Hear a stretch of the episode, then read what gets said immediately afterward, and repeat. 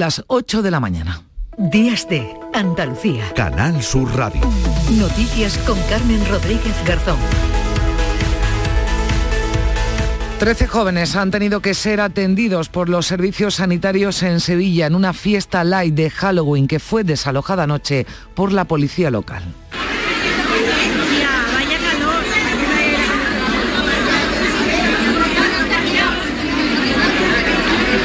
Es el momento en el que se producía el desalojo por parte de los agentes de la policía local. Se escuchaba a los eh, jóvenes diciendo vaya calor porque no había refrigeración. En el local se superaba el aforo permitido y se produjeron aglomeraciones. Dos de los asistentes han tenido que ser trasladados al hospital y una decena más fueron atendidos en el local por crisis de ansiedad o desvanecimientos. Los organizadores de la fiesta culpan al local y esperamos que desde el ayuntamiento nos ofrezcan más detalles. Afortunadamente no se produjo una tragedia como la del Madrid Arena, de la que se cumplen precisamente 10 años. En Corea del Sur, en Seúl, nos llegan imágenes terribles de la celebración de Halloween que ha dejado allí más de 150 muertos. Se congregaron miles de personas en una zona de calles estrechas donde se produjo una avalancha humana que deja ese trágico balance, como decimos, más de 150 jóvenes muertos, también alrededor de un centenar de heridos. Ahora se lo contaremos con detalles, son las noticias con las que comenzamos este repaso informativo de este domingo 30 de octubre, el día más largo del año, por si se han despistado. Hemos cambiado la hora, esta pasada madrugada a las 3, el reloj volvió a las dos, un cambio de hora que a algunos gusta menos que a otros. El pasado año debía haber sido el último, pero la pandemia retrasó los planes de la Unión Europea en este sentido. Los expertos abogan por poner fin a ese cambio de hora, expertos como César Martín, el presidente de AORE, la Comisión Nacional para la Racionalización de Horarios, que insta a establecer un único horario para todo el año. Hay bastante consenso médico en este sentido, de que es el horario que, mejor se, adapta a nuestro ritmo biológico y que eh, genera menos problemas en la salud, eh, entre otras cosas muchas enfermedades, propicia un mejor descanso, un mayor rendimiento escolar y una mayor productividad laboral. Pues con César Martín y con otros expertos hablaremos a partir de las nueve en días de Andalucía de ese cambio de hora, de cómo nos afecta y si tiene ya los días contados. Y Brasil, más de 156 millones de brasileños están llamados a las urnas este domingo para elegir entre la continuidad del presidente ultraderechista Jair Bolsonaro y la vuelta al poder del exmandatario progresista da Silva. Bolsonaro y Lula se van a medir en una segunda vuelta de las elecciones para la que parte como favorito el líder del Partido de los Trabajadores. En las últimas semanas ambos se han centrado en convencer a los indecisos y a los que se abstuvieron en la primera vuelta llegaron al 20% pese a que en Brasil el voto es obligatorio y hay que cumplir la constitución de pe en el gobierno y en la oposición es el mensaje que lanzaba este sábado sin nombrar a Feijón y al Consejo General del Poder Judicial el presidente del gobierno que acudía al acto con el que los socialistas celebraban en Sevilla Villa los 40 años de la victoria de Felipe González en 1982. El líder del PP explicaba por su parte este sábado que rompieron esas negociaciones con el Ejecutivo porque Sánchez prefiere, ha demostrado, decía, a los radicales. Escucharemos a ambos enseguida y también repasaremos los datos de ocupación de este puente de Todos los Santos en las distintas provincias andaluzas. El tiempo acompaña y hay zonas de costa con una alta demanda, aunque hoy se irán nublando los cielos, cielos nubosos con nubes medias y altas, sin descartar lluvias débiles en el extremo occidental y también en las sierras orientales y del norte de la comunidad. Suben las temperaturas mínimas en el interior oriental, las máximas bajan en la vertiente atlántica y con pocos cambios en el resto. Máximas que irán hoy de los 29 grados que se alcanzarán en Granada a los 24 de Córdoba, Málaga y Almería. El viento de levante en el litoral mediterráneo Mediterráneo, viento variable flojo en el resto de Andalucía. Y en deportes les contaremos, les hablaremos de esa nueva derrota del Sevilla en casa ante el Rayo, si vencieron el Cádiz que ganó 3-2 a todo un Atlético de Madrid y el Almería que remontó un 0-1 y también ganó finalmente 3-1 al Celta. El único andaluz de primera que queda por jugar en esta jornada de liga es el Betis que se enfrenta a un rival directo a la Real Sociedad en Anoeta, ahora Reale Arena. En segunda el Málaga recibe a Leibar en casa a las 4 y cuarto, el Granada visita al Cartagena a las 6 y media. Ahora 8 y 5 minutos, comenzamos.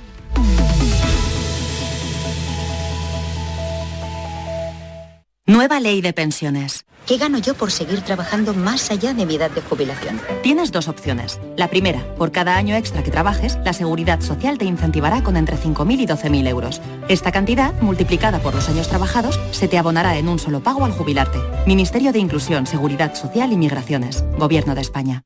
Gente de Andalucía te invita a conocer la provincia de Sevilla a través de lo mejor de sus productos y sabores con la Feria de Productos Locales Sabores de la Provincia. Este domingo, desde el patio de la Diputación de Sevilla, sabrás cómo se elaboran panes artesanales, sabrosas carnes, cervezas, postres, vinos y licores. Gente de Andalucía, con Pepe da Rosa. Este domingo desde las 11 de la mañana, en la Feria de Productos Locales de Sevilla, Sabores de la Provincia, con el patrocinio de ProDetour, Diputación de Sevilla. Días de Andalucía. Canal Sur Radio. Noticias. 8 y 6 minutos de la mañana, Corea del Sur ha decretado luto nacional debido a la avalancha humana ocurrida en Seúl que ha dejado al menos 151 fallecidos y 82 heridos. El suceso ha ocurrido en un barrio donde se congregaban miles de personas en una celebración de Halloween en calles muy estrechas, Manuel Vicente. El gobierno surcoreano ha declarado como máxima prioridad determinar las causas del accidente y prevenir otros similares. Al menos 151 personas han muerto y otras 82 han resultado heridas a causa de la estampida. La policía está tratando de identificar entre las víctimas a unas 350 personas cuyas desapariciones han sido notificadas a las autoridades locales. Se cree que el suceso ha tenido lugar en un callejón en pendiente en cuyo punto más alto se produjo una caída colectiva que provocó una avalancha en cadena. Por el momento se desconoce el motivo por el que se originó dicho incidente. Cada año el barrio de Itaewon, colindante con una base militar estadounidense y conocida zona de ocio nocturno, se convierte en el punto más concurrido para celebrar Halloween en Seúl, habiéndose congregado este año millares de personas. Numerosos mandatarios mundiales, entre ellos los principales responsables de la Unión Europea, han trasladado sus condolencias al gobierno surcoreano por esta tragedia. Pues tremendo lo ocurrido en Corea del Sur. Nos ocuparemos también de esa fiesta de Halloween en Sevilla de la que hablábamos al principio, pero en Sevilla nos quedamos con una última hora porque un accidente mantiene a esta hora cortados dos carriles en la A49 en el acceso a Sevilla a la altura de Coca de la Piñera. Asunción Escalera, ¿qué tal? Buenos días. Buenos días, Carmen. Solo hay un vehículo implicado en este siniestro, un turismo que circulaba sentido Ayamonte y que ha chocado con la mediana para volcar y caer por un desnivel de unos tres metros de la calzada, sentido Sevilla. El accidente ha sido muy aparatoso. No tenemos todavía noticias sobre el estado del ocupante o los ocupantes del coche. Eh, recordemos que los carriles cortados son el de la izquierda y el del centro. Se puede circular por el de la derecha con precaución. Está debidamente señalizado por la Guardia Civil. Gracias, Asun. Bueno, pues así están las cosas. Ténganlo en cuenta si van a circular por esta vía. En Sevilla nos quedamos. Ahí agentes de la policía local han desalojado este sábado por la tarde por motivos de seguridad una fiesta de Halloween que se estaba celebrando en un local de un polígono industrial. Los servicios sanitarios también se desplazaron hasta la sala de fiestas Music Sevilla, en el polígono carretera amarilla de la capital, para atender a algunos jóvenes que habían sufrido crisis de ansiedad y desvanecimientos. En total, 13 asistencias con dos traslados a centros hospitalarios. Se trataba de una fiesta light con menores. Algunos de ellos han contado en las redes sociales que se superaba el aforo permitido, permitido que el sistema de refrigeración no funcionaba y que se produjeron aglomeraciones en la entrada, también en el interior.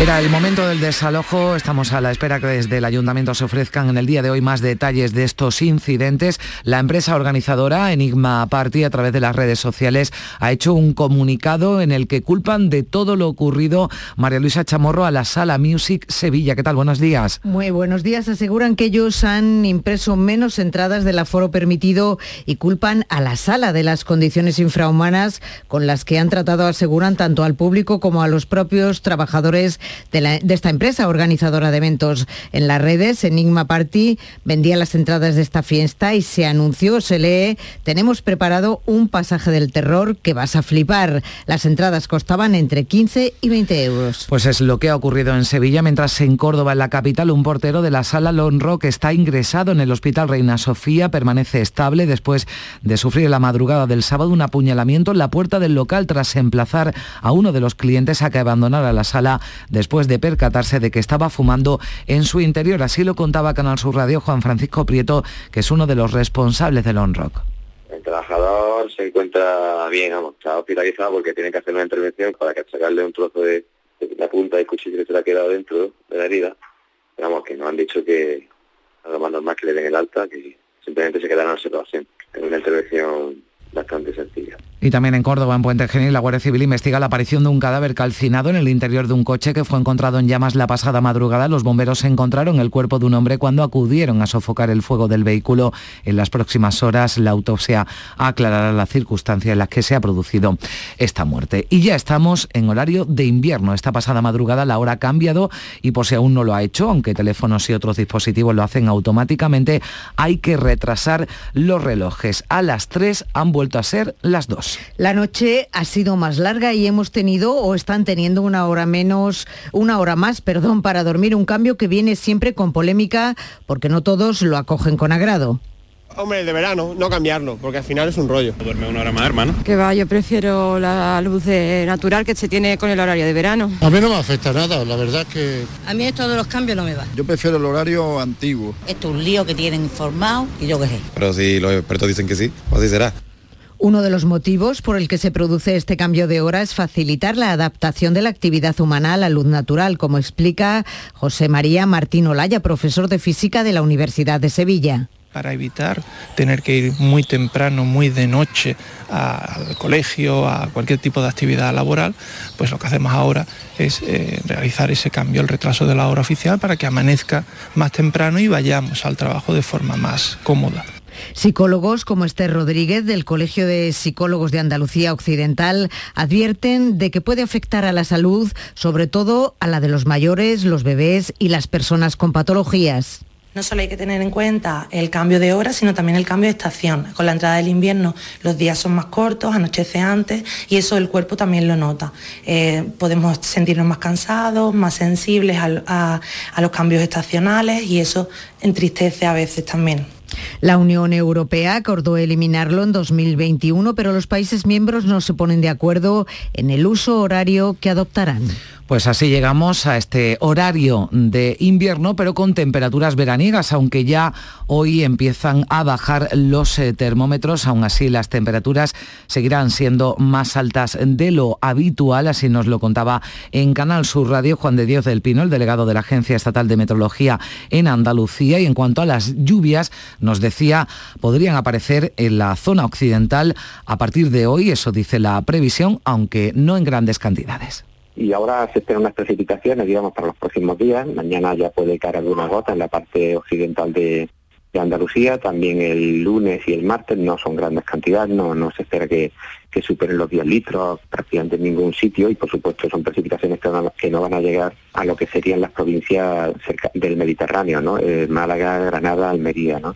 Pues con este tiempo la provincia de Jaén se ha llenado de turistas este puente, sobre todo la capital Úbeda y Baeza, aunque en los cuatro parques naturales han quedado plazas hoteleras libres. En el más grande, el de Cazorla Segura y Las Villas, la ocupación ha rondado el 80%, un 10% menos que el año pasado, como señala Carlos Que es el presidente de Tour Jaén no hemos logrado que el, que el cliente se quede ese día de más. Entonces hemos bajado los procesos de ocupación, que el año pasado se rondaba en el 90, este año tanto en Cazorla, los parques naturales, como en el resto de la provincia, salvo, ya digo, las ciudades de Jaén y de Baeza, eh, rondan el 75%. Ese, sí. Perdona, Carmen, ese 10% menos de ocupación que el año pasado en los parques naturales de Jaén se debe fundamentalmente a que el turista solo ha contratado como si de un fin de semana se tratara, obviando la noche del domingo al lunes. La Costa del Sol vive, por su parte, un puente festivo de todos los santos espléndido de turismo con un 70% de ocupación media en los hoteles. Ha producido gran afluencia de turistas en el aeropuerto, también en la estación de la El turismo que llega en avión en estas fechas es eminentemente internacional toda una semana. Sí, tenemos vacaciones en Bélgica y entonces eh, tenemos muchos pasajeros en el avión de Vueling eh, para esta semana para ir a, sí, al hotel. En la capital granadina la mayoría de los visitantes son de nuestro país, aunque se empieza a recuperar el turismo internacional también. Americanos, alemanes, franceses y coreanos eligen la ciudad de la Alhambra para disfrutar de su patrimonio y gastronomía. Vengo de Córdoba a pasar un fin de semana porque mi mujer tiene aquí un curso de medicina y le estoy enseñando a los niños lo que es Granada. Está bien, la verdad, hay gente y hay trabajo, ahí está bastante bien. Desde el punto de vista de la gente que, que habita aquí, pues entiendo que sea un poco no como agobiante. Y la provincia de Cádiz, eh, María Luisa, se sitúa en una ocupación hotelera media de casi el 62% durante este puente. Son cifras peores a las de años anteriores, incluso según el responsable de Oreca, Antonio María Ceballos, que en la misma fecha del 2021 había una ocupación de un 67%. Este puente de Día de Todos los Santos es un poquito atípico porque hay un lunes por medio. Habrá quien se coja el día libre eh, para hacer el puente, asuntos propios, pero aquellas familias que tengan niños pues estarán en el colegio y no, no se lo pueden permitir. Esperemos que alcancemos con la gente que llegue directamente, sin reserva, pues un 70% de media estaría bien eh, y serían datos que superarían tanto al 21 como al 20. También con unas temperaturas muy por encima de lo habitual para la época del año en la que estamos, las playas onubenses se han llenado de turistas para disfrutar del fin de semana y los más afortunados de todo el puente festivo en la costa de Huelva estos días rondan los 30 grados. Hace un sol precioso y este paisaje es espectacular para disfrutarlo de un día. El veroño. Se está muy bien, la verdad que sí. Nos encanta venir aquí. Y aprovechando, porque luego ya viene el fresquito y ya nadie sale afuera. Y día grande hoy en Andújar, en Jaén, miles de personas van a acudir a la procesión de la Virgen de la Cabeza por las calles del municipio. Lorenzo Canales. Desde que la Virgen de la Cabeza llegase a Andújar el pasado día 22, desde su basílica y Real Santuario, no se han dejado de vivir momentos de gran intensidad en la ciudad. ¡Viva la Virgen de la Cabeza! ¡Viva, la Morenita! ¡Viva! la Reina de Sierra Morena! Pero será hoy domingo cuando miles de devotos de la Reina de Sierra Morena acudan a participar en los dos actos principales programados por la Cofradía Matriz. A las nueve y media de la mañana se procederá al traslado de la imagen desde la iglesia de Santa María la Mayor hasta la Plaza de España, donde a las 10 se celebrará la solemne pontifical que estará presidida por el nuncio apostólico de la Santa Sede en España, Bernardito Cleupas Auza. Tras la misa dará comienzo la magna procesión de la Virgen de la Cabeza por las calles de su pueblo, en un recorrido que se prolongará durante unas siete horas. Desde el siglo XVI, la Virgen ha sido trasladada a Andújar en 32 ocasiones, casi siempre en acción de gracias o para realizar alguna rogativa, desde que se tiene constancia documentada. La próxima será ya en 2027, con motivo del octavo centenario de su aparición. Pues tanto RAI, Radio Andalucía Información, como Canal Sur Televisión ofrecen, ofrecemos una programación especial dedicada a este acontecimiento. Y hasta las 2 de la madrugada han estado procesionando la Magna de Almería las hermandades de la capital con motivo del 75 aniversario de la fundación de la agrupación de cofradías. 10 hermandades que han procesionado por el centro de la capital va a ser un revulsivo importante para nuestra ciudad de Almería y lo estamos viendo en las calles desde primeras eh, horas de la tarde. Muy agradable de ver y, que se realcen los valores religiosos.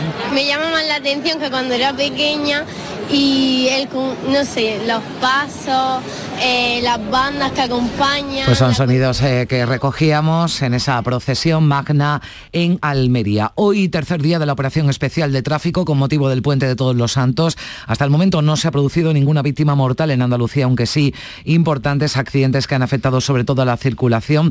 Recordamos ese accidente en la A49 que mantiene dos carriles eh, cortados a la altura de Coca de la Piñera en la salida de Sevilla por el accidente de un vehículo, pero también se producía otro este sábado, la tarde de este sábado, en Lachar, María Luisa, en Granada. Primero un camión ha chocado con la mediana y posteriormente tres vehículos colisionaron en cadena. El conductor del tráiler quedó atrapado y ha tenido que ser rescatado por los bomberos. El camión va a ser retirado esta mañana, por lo que quedó cortado hasta eh, cuando ocurra esa retirada el, el carril izquierdo sentido Almería. También en la A92 colisionaron tres turismos por alcance. También el accidente de un camión y un turismo en la 49 que une Sevilla y Huelva ocasionaron en las últimas horas eh, en este accidente retenciones a la altura de Espartinas. Como viene siendo habitual, la Guardia Civil de Tráfico recomienda planificar bien nuestros viajes y no conducir muchas horas seguidas un descanso cada dos horas de conducción. Eh, también debemos vigilar que todos los ocupantes del vehículo tengan los sistemas de retención eh, eh, bien utilizados, sean tanto para niños como para los conductores adultos. Y en el acto con el que el PSOE celebraba este sábado en Sevilla los 40 años de la victoria socialista de 1982, el presidente del gobierno, Pedro Sánchez, avisaba de que incumplir la Constitución sin pudor es la derrota de la moderación. Sánchez no citó en ningún momento al PP ni al Consejo General del Poder Judicial, pero reivindicó en su discurso el cumplimiento de la Carta Magna, se esté en el gobierno o en la oposición. Recogiendo una de las reflexiones que ha hecho Felipe, la Constitución se debe cumplir de pe a pa del primero al último de los artículos todos los días del año, se esté en el gobierno o se esté en la oposición. Y también Felipe González en su discurso reprendía a los populares porque hubieran roto las negociaciones para renovar el órgano de gobierno de los jueces. La ley, decía el expresidente, se puede cambiar, pero eso no exime de su cumplimiento. Identifica, yo lo digo además con sentido de transversalidad, si a alguien no le gusta una ley, tiene derecho a cambiarla lo que no tiene derecho es a incumplirla. El Lugo, el líder del PP, Alberto Núñez Fijo, explicaba este sábado que suspendió la negociación de la renovación del Consejo General del Poder Judicial porque el Gobierno quiere debilitar las instituciones y ha acusado al presidente Pedro Sánchez de mentir todo el tiempo y de optar por la vía del radicalismo. Suspendimos las negociaciones con el Gobierno cuando tuvimos la constancia de que el Gobierno quería debilitar nuestras instituciones. El Código Penal no se pacta con los que delinquen, sino que se aplica a los que delinquen.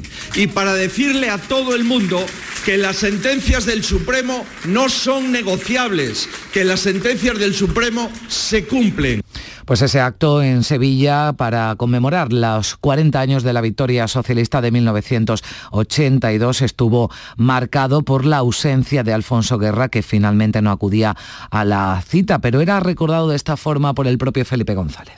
Si lo recuerdo con el corazón, trato, trato de buscar y lamento no conseguirlo a este personaje singular que levantaba mi mano en la ventana del Palace que era Alfonso Guerra. Y lo quiero tener en esta mano. Y este pasado sábado los eh, consejeros del gobierno andaluz recorrían Andalucía, presentaban en sus provincias los detalles de los presupuestos de la Junta que inician ya su trámite parlamentario tras ser aprobados el pasado viernes en Consejo de Gobierno Extraordinario. El consejero de Presidencia, Antonio Sanz, decía que estas cuentas son las más sociales de la historia andaluza, pide diálogo a todas las fuerzas parlamentarias a pesar de que el gobierno no necesita el apoyo de esas fuerzas políticas para sacarlas adelante. Confía lógicamente, en la tramitación parlamentaria y está abierto al diálogo. Pero creo que hemos eh, elaborado unos presupuestos que eh, son necesarios, imprescindibles, para abordar la situación que hoy tienen las familias y los objetivos principales de nuestra comunidad autónoma. Y adelante Andalucía celebraba este, este, sábado en Cádiz su Asamblea Nacional para comenzar a diseñar las candidaturas de cara a las próximas elecciones municipales de 2023. Su portavoz, Teresa Rodríguez, se ha desmarcado de las informaciones que la señalan como candidata a la alcaldía de la capital gaditana, que ostenta en la actualidad su pareja, su compañero sentimental, José María González Quiche. De verdad, yo no sé de dónde ha salido lo de que yo pueda ser candidata a la alcaldía de Cádiz, me está entrando taquicardia, no es algo que yo hubiera ningún caso que nadie está planteando eso. Y la Confederación Hidrográfica del Guadalquivir ha realizado, ha accedido, mejor dicho, a realizar este fin de semana un desembalse extraordinario para riego. Lo había solicitado la Unión de Pequeños Agricultores para aquellos olivareros que no habían dispuesto de agua en el desembalse anterior. Son un total de 10 hectómetros cúbicos que van a aliviar mínimamente la situación de los eh, cultivos. Es lo que demandaban desde la Unión de Pequeños Agricultores. Y decíamos que hay una cita internacional importante. Hoy domingo, segunda vuelta de las elecciones de Brasil. 156 millones de brasileños tendrán que decidir entre Bolsonaro y Lula da Silva. Y Rusia, por su parte, ha anunciado la suspensión del acuerdo para la exportación de cereales ucranianos a través de los puertos del Mar Negro. Se trata de una represalia por lo que califica como un ataque terrorista contra barcos rusos en el puerto de Sebastopol. 8 y 25 minutos. Vamos ya con la actualidad del deporte que nos trae Carlos Gonzalo, ¿qué tal? Muy buenos días. Enseguida vamos a poder escuchar la crónica de deportes con nuestro compañero Carlos Gonzalo. Hola, ¿qué tal? En la jornada sabatina de fútbol en su primera división, la Unión Deportiva Almería se imponía por 3 a 1 al Celta. Tres puntos que colocan a los de Enrubi en decimotercera posición con 13 puntos en su casillero. Estamos muy, muy, muy satisfechos porque realmente a veces que te quedes con un hombre más eh, puede pasar lo que nos ha pasado en la primera parte, esos 10 minutos, que no hemos sabido jugarlos y que te acabes poniendo más nervioso, te atasques.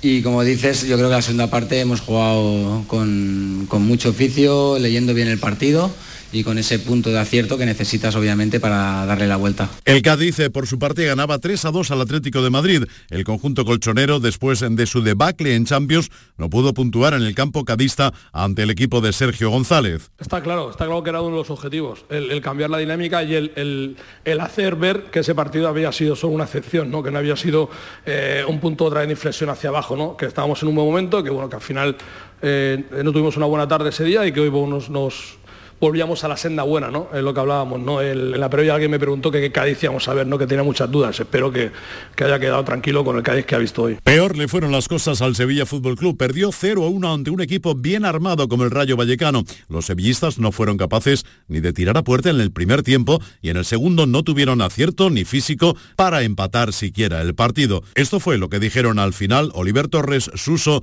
y el entrenador San Paoli. Como te he dicho, poco podemos hablar y, y mucho que trabajar pero obviamente pues este no es el Sevilla que, queremos, que necesitamos y, entre todos pues cada uno tiene que hacer autocrítica de, lo que ha hecho bien, lo que ha hecho mal y, desde ya pues intentar mejorar. Sí, yo creo que todos los partidos en casa y el Sevilla tiene que hacer tres puntos, ¿no? Eh, yo creo que hoy era un, partido, como te he dicho, de, ganar, de, tener la victoria, de conseguir los tres puntos y seguir adelante con la idea que, llevábamos después del, buen partido de Champions, pero bueno, es verdad que no ha podido ser y ahora nos viene un partido de Champions difícil. Lo tienen que hacer porque es la realidad que les tocó, que les tocó vivir y donde, donde estamos ubicados intentando desde eh, hablarlo todos los días para lograr encontrar que el grupo que, que, que, llevó a esto, a, la, incomodidad donde estamos, lo saque.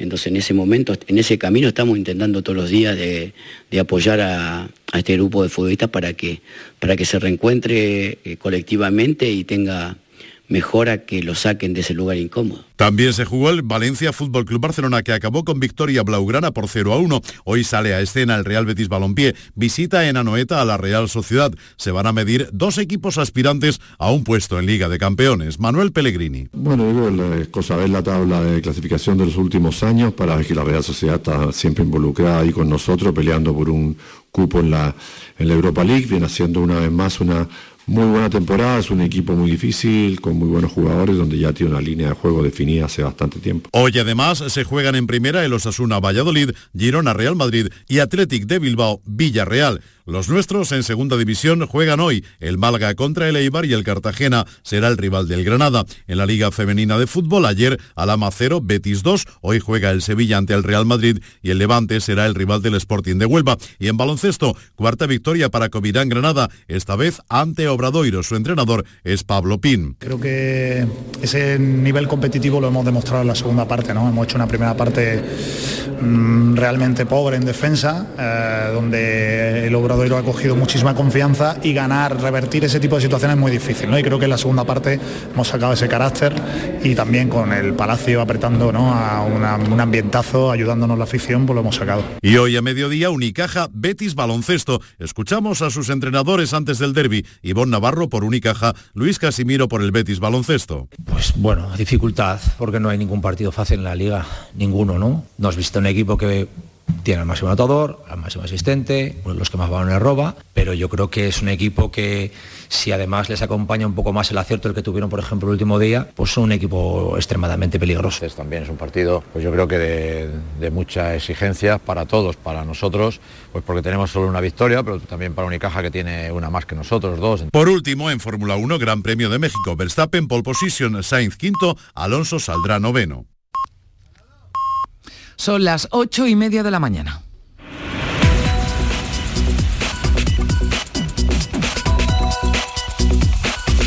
Y a esta hora aquí en Días de Andalucía le damos un repaso a lo más destacado de la actualidad de este domingo 30 de octubre en titulares con Manuel Vicente. ¿Qué tal? Buenos días. Buenos días. Fallecen 151 personas en Seúl, en Corea del Sur, durante una celebración de Halloween. Además hay 82 heridos por una avalancha humana ocurrida en una calle donde se congregaban miles de personas. Desalojada una fiesta de Halloween en Sevilla por motivos de seguridad. Algunos de los cientos de menores de edad que participaban en una fiesta live precisaron de asistencia sanitaria por desvanecimientos y crisis de ansiedad. Además, permanece hospitalizado el portero de una sala de Córdoba tras ser agredido. Fue apuñalado cuando emplazaba a uno de los clientes a abandonar el local al percatarse de que estaba fumando en su interior. Esta madrugada ha entrado en vigor el horario de invierno. Los relojes se han atrasado una hora para facilitar la adaptación humana a la luz natural y ahorrar energía. Miles de personas acuden hoy en Andújar, en Jaén, a la procesión de la Virgen de la Cabeza. El recorrido se prolongará durante unas siete horas en un acontecimiento que no ocurre desde hace 13 años. Gobierno y Partido Popular se culpan mutuamente de la ruptura de las negociaciones para renovar el Poder Judicial. El presidente del Gobierno, Pedro Sánchez, invita al PP a cumplir la ley y el líder popular, Núñez Feijóo, le acusa de preferir pactar con los independentistas. Alfonso Guerra se ausenta del acto del PSOE para conmemorar los 40 años de su primera mayoría absoluta. Felipe González recuerda las líneas generales de su gobierno y destaca la convivencia como pilar básico para el desarrollo de un país. Y unos 156 millones de brasileños están llamados hoy a las urnas para elegir nuevo presidente. El presidente ultraderechista Jair Bolsonaro y el exmandatario progresista Lula da Silva compiten en la segunda vuelta. Son los asuntos eh, destacados que venimos contándoles desde las 8 de la mañana aquí en Días de Andalucía en Canal Sur Radio. Miramos también a la prensa de este domingo cuáles son los eh, asuntos, las noticias destacadas en su portada. Se repiten en dos diarios prácticamente los mismos asuntos con distintos enfoques. En el diario El Mundo, Feijó calma la agitación en el PP por la trampa de la sedición. Este tema en el diario El País se eh, define con los titulares Feijó, dos puntos, ábranse comillas, con la sedición no puedo seguir, Pedro Sánchez no aceptó chantaje. En cuanto al suceso de Corea del Sur, dice el diario El País que al menos 149 muertos tras una avalancha callejera en Seúl y en el mundo leemos Halloween sangriento en Seúl. El diario ABC destaca que el gobierno oculta al Congreso documentación relevante para la tramitación de la ley trans y en el diario El Público.es se menciona que Rusia suspende el acuerdo para la exportación del grano de Ucrania tras acusar a Kiev de un ataque a Sebastopol.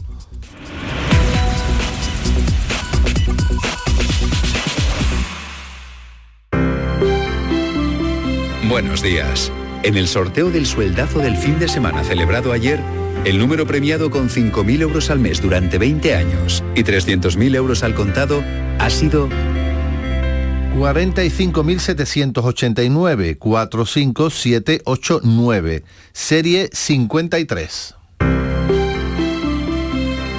Asimismo, otros cuatro números y series han obtenido cada uno de ellos un sueldazo de 2.000 euros al mes durante 10 años. Puedes consultarlos en juegos11.es. Hoy tienes una nueva oportunidad con el sueldazo del fin de semana. Disfruta del día. Y ya sabes, a todos los que jugáis a la 11, Bien jugado.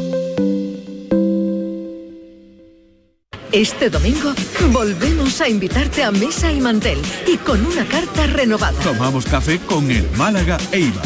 Merendamos con el Cartagena Granada y para la cena tenemos un plato suculento. Real Sociedad, Real Betis. Este domingo te invitamos a degustar la mejor radio. Desde la sobremesa, con la gran jugada de Canal Sur Radio, con un gran gourmet, Jesús Márquez. Días de Andalucía. Canal Sur Radio. Noticias con Carmen Rodríguez Garzón. Y con todos nuestros eh, compañeros desplazados en nuestras emisoras vamos a conocer cómo se presenta este domingo 30 de octubre, cómo se presenta el día en este recién estrenado horario de invierno. Comenzamos en Cádiz con Elena Colchero. Buenos días. Hola, buenos días. Pues hasta ahora, Carmen, 21 grados en la bahía, se alcanzará una máxima de 25. Portadas de la prensa local. El diario de Cádiz destaca en su primera una entrevista a la presidenta de la, Comunidad de Madrid, Isabel Díaz Ayuso. El tiempo dará la razón a Juanma con la rebaja fiscal, dice Ayuso. Habla también el diario de los presupuestos de la Junta para la provincia, inversión histórica, según palabras del consejero de presidencia, Antonio Sanz.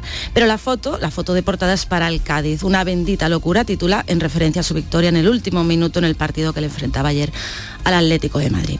La primera página de La Voz de Cádiz es una fotografía precisamente del autor del gol de la victoria, sobrino, abrazado a sus compañeros. Y el Cádiz recupera la cordura en un partido de locos, dice. El calor arruina la temporada de otoño, las ventas de ropa de abrigo podrían descender un 30%. Este curso es otro de los asuntos que lleva a su portada a la voz. En cuanto a previsiones informativas, pues último día de carreras de caballos en las playas de Zara de los Atunes, es el Gran Premio de Zara que se celebra todo este fin de semana. Y también termina el mediodía con un concierto gratuito del grupo de Swing o Sister, el Festival de Jazz Jazz Zahara, en Zara de los Atunes. Este año cumple tres años y ya es un referente en Andalucía.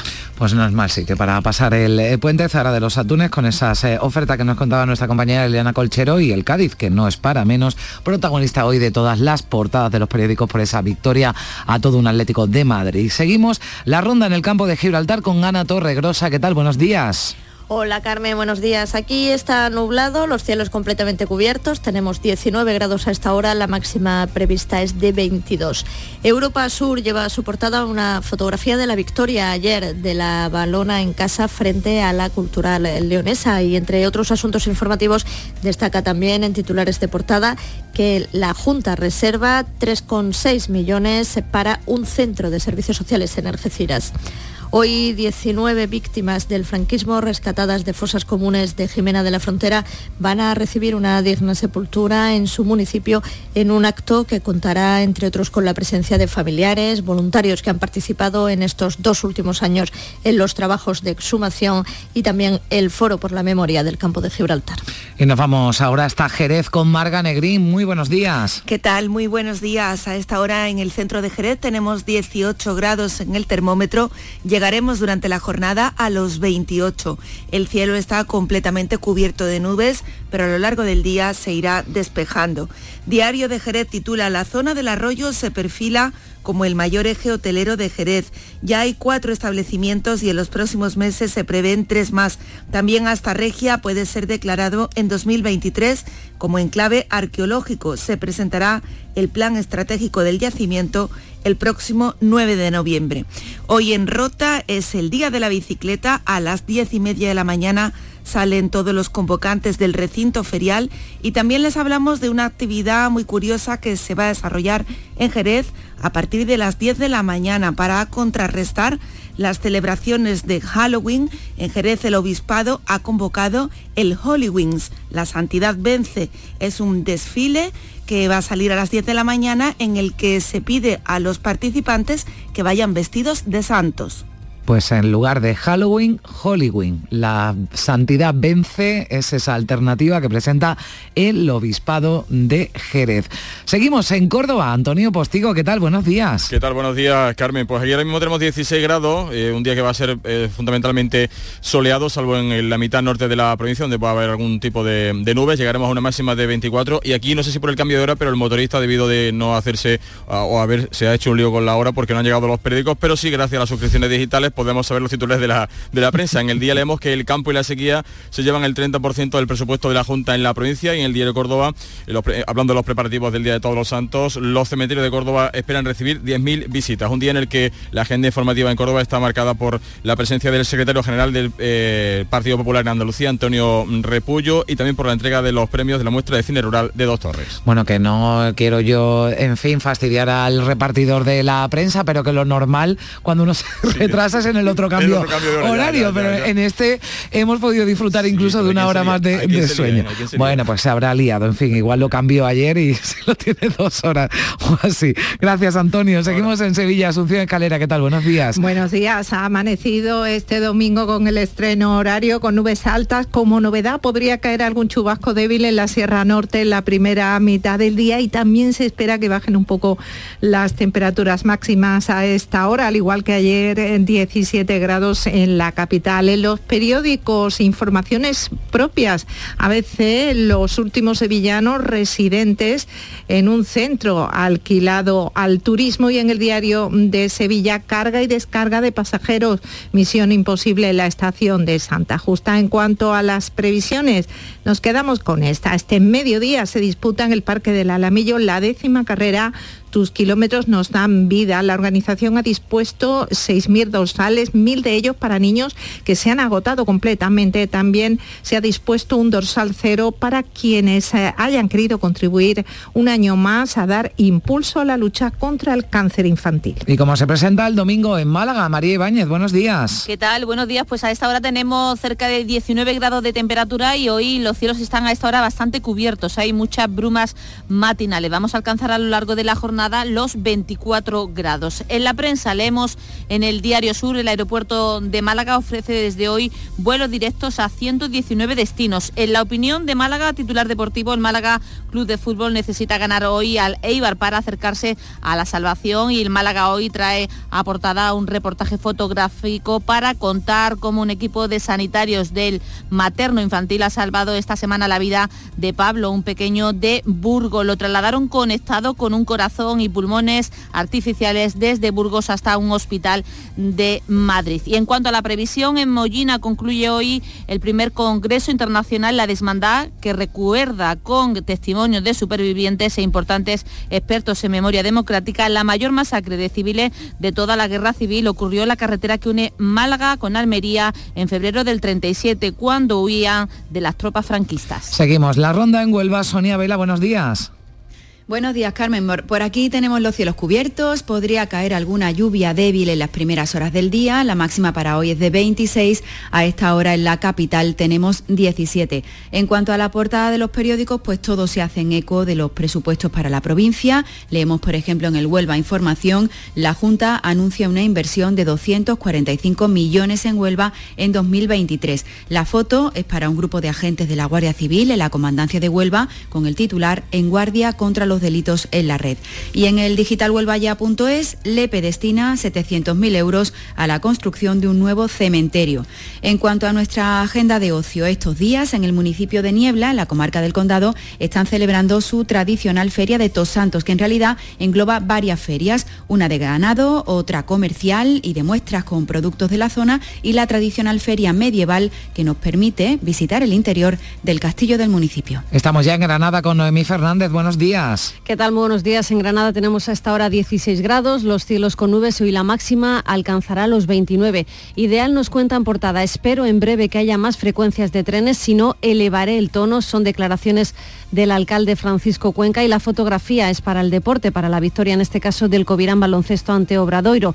Y Granada hoy lleva a portada el plan Albaicín, propone nuevos aparcamientos y más espacios libres, sustituye al del año 1990. En cuanto a las previsiones, pues este domingo se clausura aquí en Granada el Festival Internacional de Jóvenes Realizadores, primero a las 12 en el Palacio de Condes de Gavia, la proyección del corto Las niñas siempre dicen la verdad y ya a las 8 en el Teatro Isabel la Católica, concierto de Maestro Espada. Y como se presenta el domingo y mirando desde luego y sin duda Andújar, Jaén, Alfonso Miranda, ¿qué tal? Buenos días. ¿Qué tal? Buenos días. Pues eh, nos hemos emocionado esta mañana cuando nos hemos levantado y hemos visto el cielo cubierto de nubes, pero tranquilo que no va a llover desgraciadamente en esta jornada dominical. Vamos rápidamente que la ciudad sanitaria va a tener 22 millones para redactar el proyecto y otros trámites, lo dice en portada el ideal, el Jaén, dura derrota del Jaén Parliso anterior en un partido bronco 1-4 frente al Pozo de Murcia. Por cierto que además de lo de Andújar, esta mañana se clausura en Porcuna la feria del aceite de la ciudad de Porcuna. Bueno, lo de Andújar que vamos a recordar, Alfonso, es la procesión de la Virgen de la Cabeza de la que ya hemos hablado por las calles del municipio. Programación especial además hoy en Radio Andalucía Información donde ofreceremos la eh, misa pontifical y también ese recorrido que va a realizar 13 años después la Morenita por las calles de la, eh, de la localidad. Y terminamos la ronda en Almería. Carlos Juan, ¿qué tal? Buenos días. Muy buenos días, aquí 20 grados y medio de temperatura, nubes altas, un día más y previsión de máximas algo más suaves, de entre 26 y 27 grados, al menos en la capital. También aquí tenemos procesiones, el mundo cofrade aún conmocionado por la procesión magna cuyos últimos sones se dejaban oír a eso de las 2 de la madrugada por calles del centro. Se estima la asistencia de unas 100.000 personas con unos 2.000 participantes en las 10 hermandades. Bueno, hoy destacamos eh, la comparecencia de parlamentarios del Partido Popular para hablar del nuevo edificio de consultas externas del Hospital Torre Cárdenas y en un sentido más lúdico la fiesta que van a tener en la Ujar de Andarax, la fiesta en torno a la calabaza. Van a pesar calabazas, el que eh, aporte la calabaza más, eh, con más peso, con más dimensiones, pues ganará el concurso y luego habrá potaje de calabaza para todos. Pues eh, qué rico, un potaje de calabaza, aunque igual esta hora es todavía un poquito temprano. 9 menos cuarto, gracias compañeros, información local.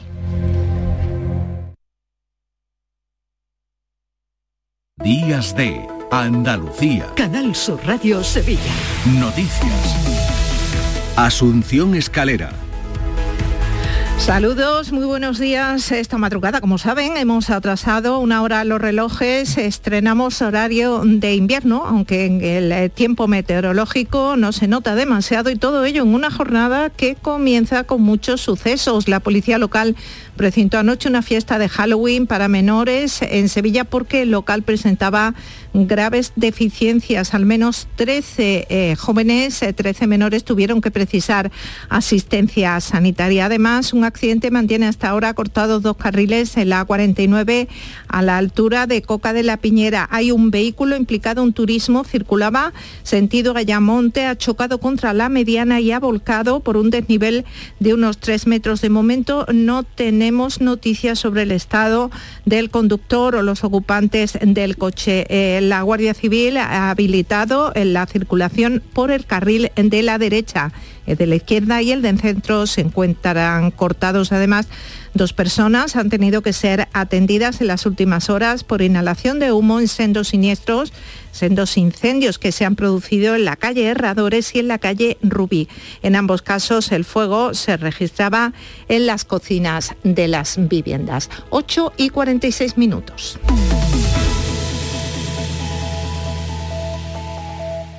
Si necesitas un electrodoméstico, ¿por qué pagar de más en grandes superficies? Ven y paga de menos en Tiendas El Golpecito. Tus primeras marcas al mejor precio y una selección de productos con pequeños daños estéticos con descuento adicional y tres años de garantía. Tiendas El Golpecito. Ahorra hasta el 50% en tus electrodomésticos. 954 100 193 y tiendaselgolpecito.es. Foro Flamenco de Canal Sur. Este 4 de noviembre descubre tres artistas del flamenco. La voz de Reyes Carrasco, el baile de Manuela Carrasco, hija, y a la guitarra Álvaro Mora con sus correspondientes acompañamientos. Desde las 5 de la tarde en el Teatro Fundación Cajasol. Entrada gratuita con invitación. Recogida en la taquilla de la Fundación Cajasol. Calle Álvarez Quintero, Sevilla. Foro Flamenco de Canal Sur. Con el patrocinio de la Fundación Cajasol. Días de Andalucía. Canal Sur Radio Sevilla. Noticias.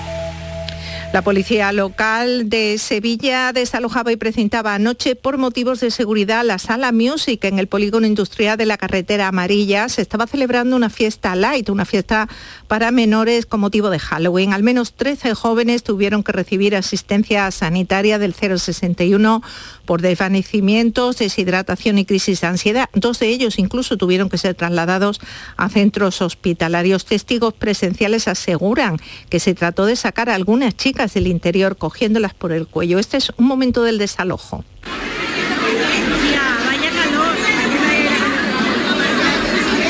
Algunos de los presentes han contado en las redes sociales que se superaba con creces el aforo, que dentro podía haber unas 2.000 personas eh, que entraron mayores de edad sin control en los accesos y que no funcionaba el aire acondicionado. La empresa organizadora Enigma Party, a través de redes sociales, ha emitido un comunicado en el que responsabiliza de lo ocurrido a la sala Music Sevilla. En las redes Enigma Party vendía las entradas a un precio que oscilaba entre los 15 y los 20 euros. En las últimas horas estamos hablando mucho de cuentas, de números. Sevilla recibirá en 2023 una inversión de la Junta de casi 690 millones de euros. Así consta en los presupuestos andaluces del año que viene y eso supone un aumento de un 304% respecto a las primeras cuentas del gobierno, del gobierno andaluz de 2019 y un 92% más que los presupuestos prorrogados de 2022.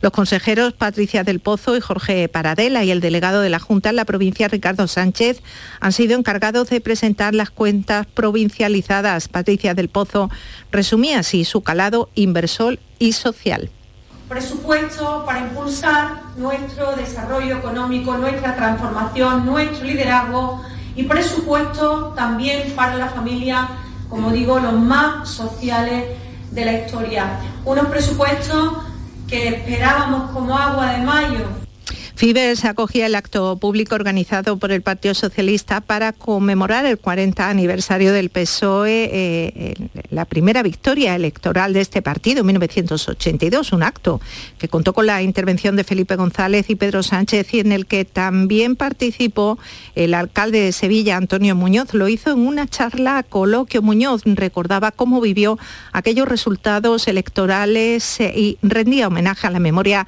del primer alcalde socialista tras la transición. Manuel del Valle. Esa ola de cambio también llegó en el 83, porque en el 83 se produjo el primer alcalde socialista de la historia del Ayuntamiento de Sevilla con Manuel del Valle, que fue igual a hablar de una gran transformación urbana de Sevilla.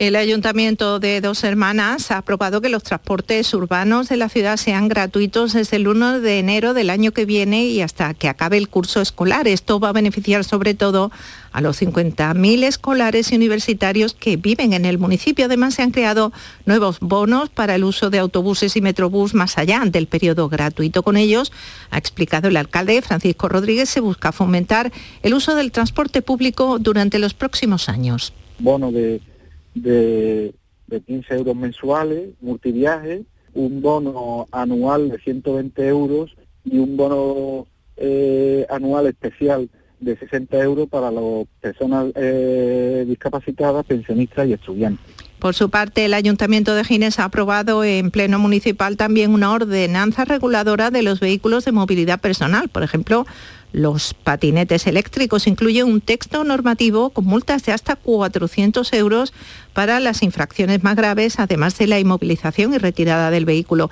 Se van a sancionar comportamientos como los que apunta el delegado de movilidad Miguel Ángel Antúnez no llevar la documentación acreditativa, eh, ficha técnica, ¿no? Eh, por ejemplo, circular por una calle peatonal porque una de las bases que tiene, o sea, una de los principios y objetivos que establece esta nueva ordenanza es dar prioridad absoluta al viandante, ¿no? al, al peatón, en definitiva. ¿no? Y la Guardia Civil de Mairena del Aljarafe ha detenido a un menor de 17 años por hackear el correo electrónico de una profesora de un instituto de educación secundaria de Gines, precisamente, y acceder de esta forma a documentos oficiales, en su mayoría exámenes y recuperaciones. La profesora advirtió la anomalía el pasado abril y se confirmó que el intruso se había estado conectando desde febrero. El joven está acusado de un supuesto delito de acceso ilegal a sistemas informáticos, otro de descubrimiento y un tercero de revelación de secretos. Las diligencias han sido entregadas en el juzgado de instrucción número uno y en la Fiscalía de Menores de Sevilla. 8 y casi 53 minutos. El tiempo para la actualidad del deporte. Cuéntanos, Carlos Gonzalo, buenos días. Hola, ¿qué tal? El Sevilla ante un equipo bien armado como el Rayo Vallecano no fue capaz ni de tirar a puerta, por ejemplo, en el primer tiempo. En el segundo no tuvo acierto ni físico ni fútbol para empatar siquiera el partido. Al final, derrota del Sevilla y gritos tanto contra Monchi como contra el presidente Pepe Castro. Hoy sale a escena el Real Betis, visita en Anoeta a la Real Sociedad. Se van a medir dos equipos aspirantes a un puesto en Liga de Campeones y en baloncesto hoy a mediodía, Unicaja, Betis Baloncesto en Málaga. Seguimos contándoles que este mediodía se disputa en el Parque del Alamillo la décima carrera. Tus kilómetros nos dan vida. La organización ha dispuesto 6.000 dorsales, mil de ellos para niños que se han agotado completamente. También ha habido un dorsal cero para quienes eh, eh, han querido contribuir con su aportación a dar impulso a la lucha contra el cáncer infantil. En las nueve ediciones pasadas se consiguió mejorar los tratamientos y el pronóstico de los niños enfermos y además potenciar la investigación con la creación de la beca nacional Tus kilómetros nos dan vida y también con el premio al mejor artículo científico. Si nos lo recuerda Eduardo Quiroga, que es oncólogo pediátrico pues los tratamientos que tenemos, los tanto por ciento de curación están en un 75%, quiere decir que cada cuatro niños con cáncer, tres se curan, pero ese niño que no se cura para nosotros es el más importante. Necesitamos descubrir nuevos tratamientos y esos tratamientos hay que buscarlos con la investigación y la investigación hay que apoyarla. Este es el último fin de semana de Isla Mágica. El parque cierra temporada el próximo martes 1 de noviembre y lo hace con sabor a fiesta de Halloween. Eh, mañana lunes va a permanecer abierto hasta la medianoche, según su director, en Guillermo Cruz. La propuesta basa su éxito en ofrece miedo y diversión para toda la familia. Sí, sí, sí, está todo ya completamente tematizado, incluso la iluminación, espectáculos, tenemos pasajes del terror, la mm, aceptación que tiene de, nuestro público, de nuestro público de Sevilla, incluso de gente de fuera que viene, la verdad es que es muy buena, muy buena.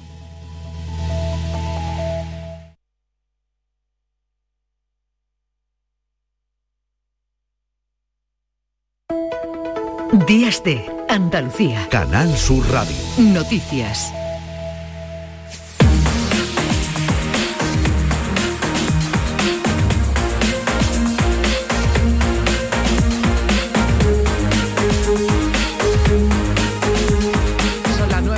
Eh, cinco minutos aquí en Días de Andalucía. Estamos eh, contándoles la actualidad de este domingo 30 de octubre. Por si todavía hay algún despistado, recordamos que hemos cambiado la hora, que ya hemos entrado en el horario de invierno. Esta pasada madrugada, algunos afortunados hemos podido dormir una hora más. Vamos a darle un repaso rápido, breve a la actualidad de este domingo. María Luisa Chamorro, ¿qué tal? Muy buenos días. Muy buenos días un accidente mantiene a esta hora cortados dos carriles de la 49 en el acceso a Sevilla. A la altura de Coca de la Piñera solo hay un vehículo implicado, un turismo que circulaba sentido Ayamonte y que ha chocado con la mediana para volcar y caer por un desnivel de unos tres metros en la calzada sentido Sevilla.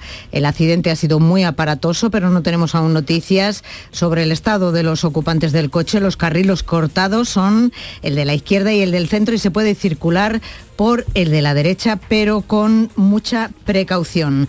Trece jóvenes también en Sevilla han tenido que ser atendidos por los servicios sanitarios de la capital en una fiesta light de Halloween que fue desalojada por la policía local.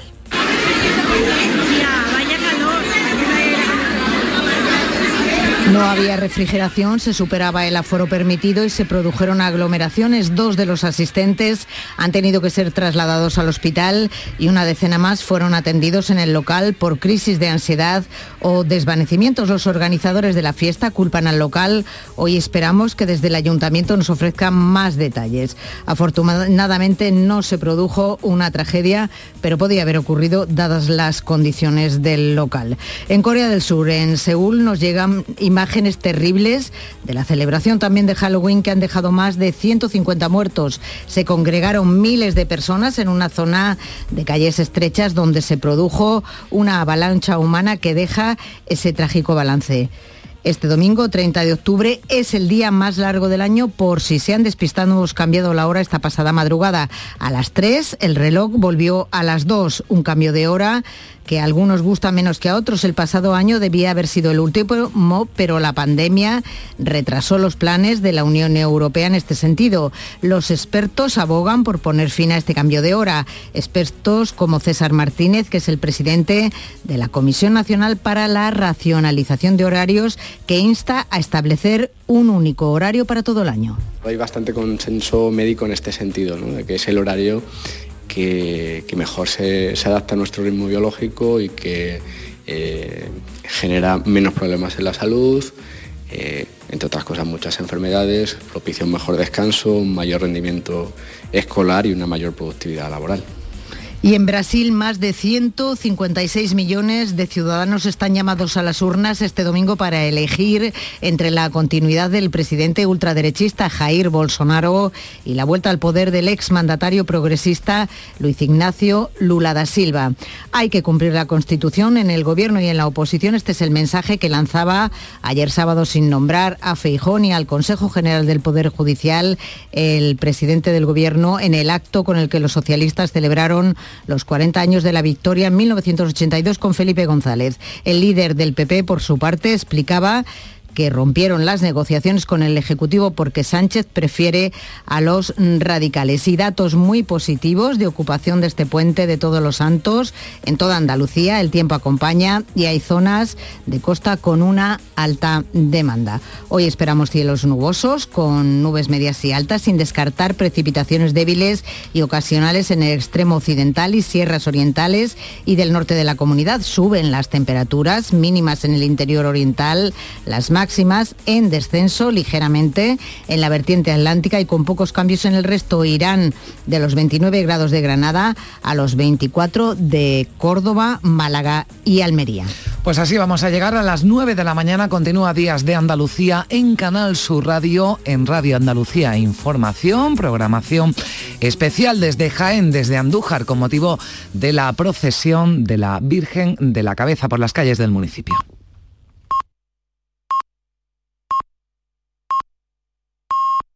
Andalucía.